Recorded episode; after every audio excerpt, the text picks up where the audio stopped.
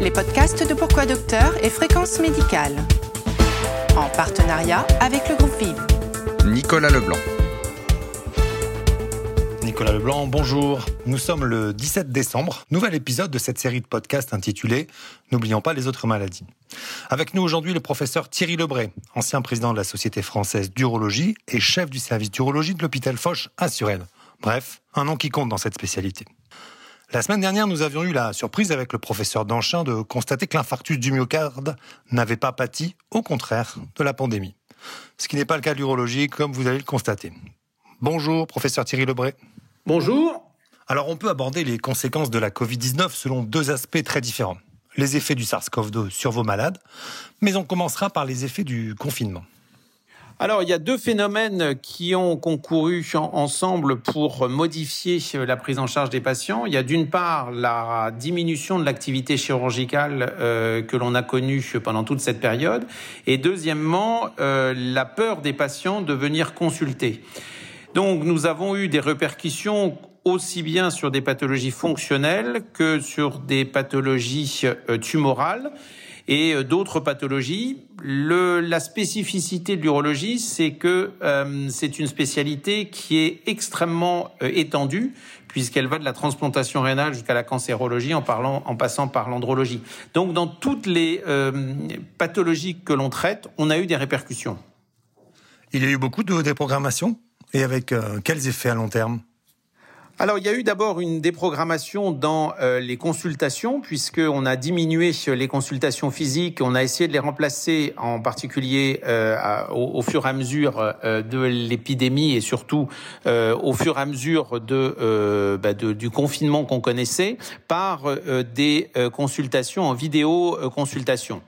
Néanmoins, les patients ont moins consulté et surtout, ils ont pris du retard dans le diagnostic. Et ça a bien sûr eu des conséquences ensuite sur la thérapeutique.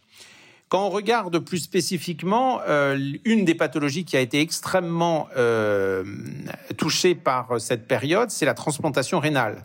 En effet, quasiment toute la transplantation rénale a été stoppée ou euh, quasi stoppée, et nous avons maintenant une liste de, patients qui attendent des reins qui est largement supérieure à ce qu'on avait il y a un an que ça soit sur des reins euh, par euh, donneurs vivants apparentés, c'est-à-dire des reins que l'on donne dans, dans, une famille ou des apparentés, ou euh, des donneurs par donc reins de cadavres, il n'y a pas il n'y a pas eu cette année d'activité de, de greffe rénale et donc on a pris énormément de retard. Cela veut dire que tous ces greffons disponibles ont été, excusez-moi de l'expression, mis à la poubelle alors, d'une part, on a mis un certain nombre de reins euh, à la poubelle est probablement un peu exagéré, mais en tous les cas, on n'a pas fait les prélèvements qu'on aurait pu faire pour plein de raisons. D'abord, parce que la réanimation était remplie de Covid et que par définition, c'était les panades qui étaient non, euh, on va dire, prélevables. Et, et puis ensuite, euh, le fait que euh, effectivement toute l'activité a été extrêmement réduite parce que en période d'activité, euh, en période de, de pandémie, la transplantation rénale devenait difficile parce qu'on on est sur des patients qui vont être fragilisés par les traitements d'immunosuppression. Et ces patients-là pouvaient-ils attendre? Alors, sur la transplantation rénale, oui, on peut toujours attendre puisqu'il y a la dialyse. Néanmoins, euh, on sait que c'est une perte de chance pour les patients. Il n'y a pas que sur la transplantation où il y a eu des pertes de chance, où on s'aperçoit où le, plus important, c'est sur euh, les principaux cancers que l'on traite en, en, urologie, à savoir le cancer de vessie, le cancer de la prostate et le cancer du rein, où là, la diminution de l'activité euh, programmée a fait que les patients ont été reprogrammés et on voit qu'aujourd'hui, eh bien, on a une recrudescence d'interventions beaucoup plus lourdes parce qu'on a passé euh, la date d'une intervention qui pouvait être simple. L'exemple que je prends toujours, c'est l'exemple des patients qui n'ont pas pu avoir le traitement optimum d'une tumeur de vessie qui aurait permis de préserver cette vessie. Et aujourd'hui, on est obligé de faire des interventions beaucoup plus lourdes, c'est-à-dire l'ablation de la vessie. Deux conséquences. La première, probablement des décès. La deuxième, une perte évidente de confort pour le malade. Avez-vous lancé des études pour, pour chiffrer tout cela? Oui, alors les études sont faites avec l'Association française d'urologie. La première, c'est l'épidémiologie qui euh, permet de répondre. Euh, on a beaucoup plus aujourd'hui de demandes de cystectomie ou d'interventions lourdes euh, qu'à la même période il y a deux ans ou il y a trois ans. Donc on a effectivement, et moi je parle vraiment d'une perte de chance par diminution de l'activité chirurgicale. Alors cette diminution de l'activité chirurgicale, elle nous avait été imposée par euh, l'administration, mais au-delà de ça, il y avait aussi un deuxième facteur qui était la peur des patients de venir jusqu'à l'hôpital. Et euh, dans des pathologies cancéreuses ou des suspicions de cancer, eh bien les patients se pensaient qu'ils étaient fragiles et donc euh, se disaient bon on va attendre un mois, deux mois et comme il y a eu beaucoup d'ordres et de contre-ordres sur euh, la présence à l'hôpital, sur les consultations, eh bien ces patients étaient un peu désorientés et euh, au lieu de consulter au jour J, eh bien ils ont pris deux, trois, voire six mois de retard et aujourd'hui on a payé les conséquences. L'adénome de la prostate a-t-il lui aussi connu des retards? Sur la pathologie fonctionnelle, que ça soit chez l'homme pour l'adénome de la prostate ou chez la femme pour l'incontinence urinaire, euh, on n'a pas une perte de chance en termes de survie. Néanmoins, plus on attend, plus euh, il y a des répercussions.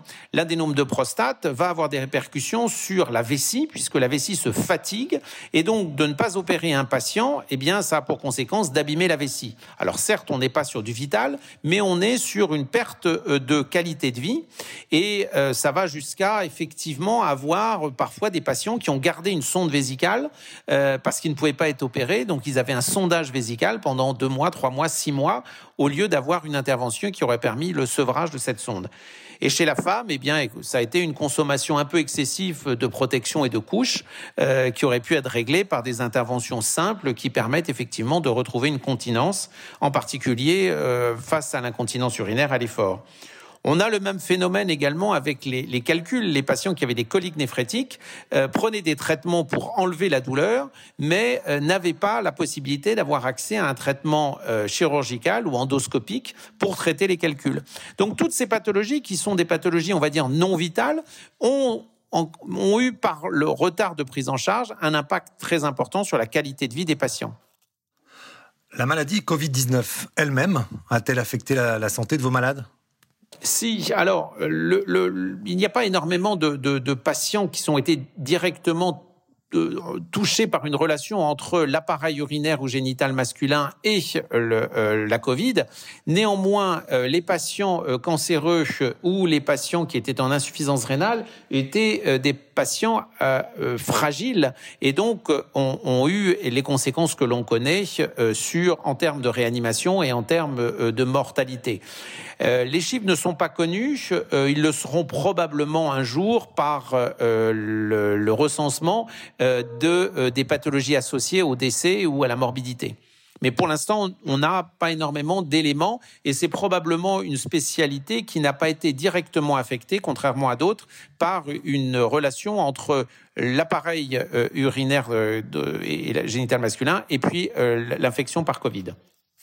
Comment jugez-vous la, seconde vague? Est-elle moins catastrophique, avec peut-être même un retour à la normale?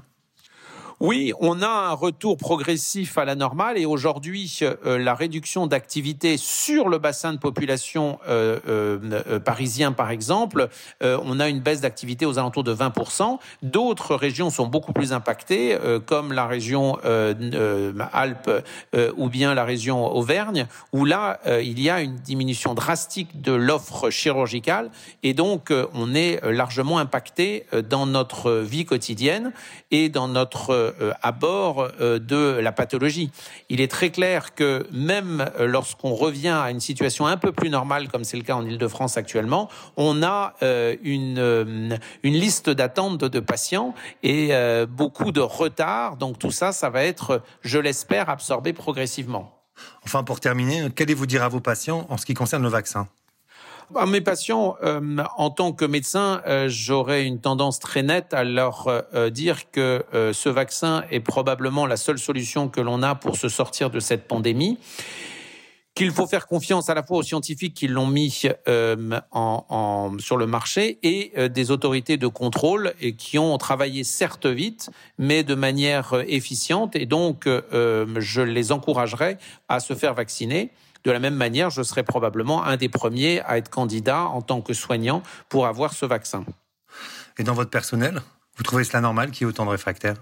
Je pense que vous parlez de, de la vaccination antigrippale. Euh, il est très clair qu'il y a une prise de conscience qui a, euh, qui est apparue avec le Covid. Et aujourd'hui, ce qui est assez étonnant, c'est de voir que euh, la, la, vaccination antigrippale a été nettement supérieure dans le personnel soignant par rapport aux années précédentes. Donc, je pense qu'il y a une prise de conscience très nette. Euh, on a vu nous nos, notre personnel atteint par le Covid, puisque on a été les premiers à constater effectivement les dégâts qu'il pouvait y avoir, notamment chez les soignants, que ça soit en réanimation, en médecine ou même en chirurgie, avec euh, parfois euh, des situations dramatiques, puisque nous avons perdu euh, dans l'hôpital dans lequel je travaille deux, deux un médecin et un infirmier de la Covid. Donc nous savons que Aujourd'hui, ce vaccin est probablement la seule réponse que l'on peut espérer donner face à cette pandémie. Donc euh, finalement, euh, le message de l'urologue à ses confrères et ses patients, c'est ne tardez pas. La première chose, c'est de dire que tout symptôme mérite au minimum un diagnostic, et c'est qu'après le diagnostic qu'on peut savoir si il y a une possibilité de traiter avec retard ou bien de prendre une petite période d'attente.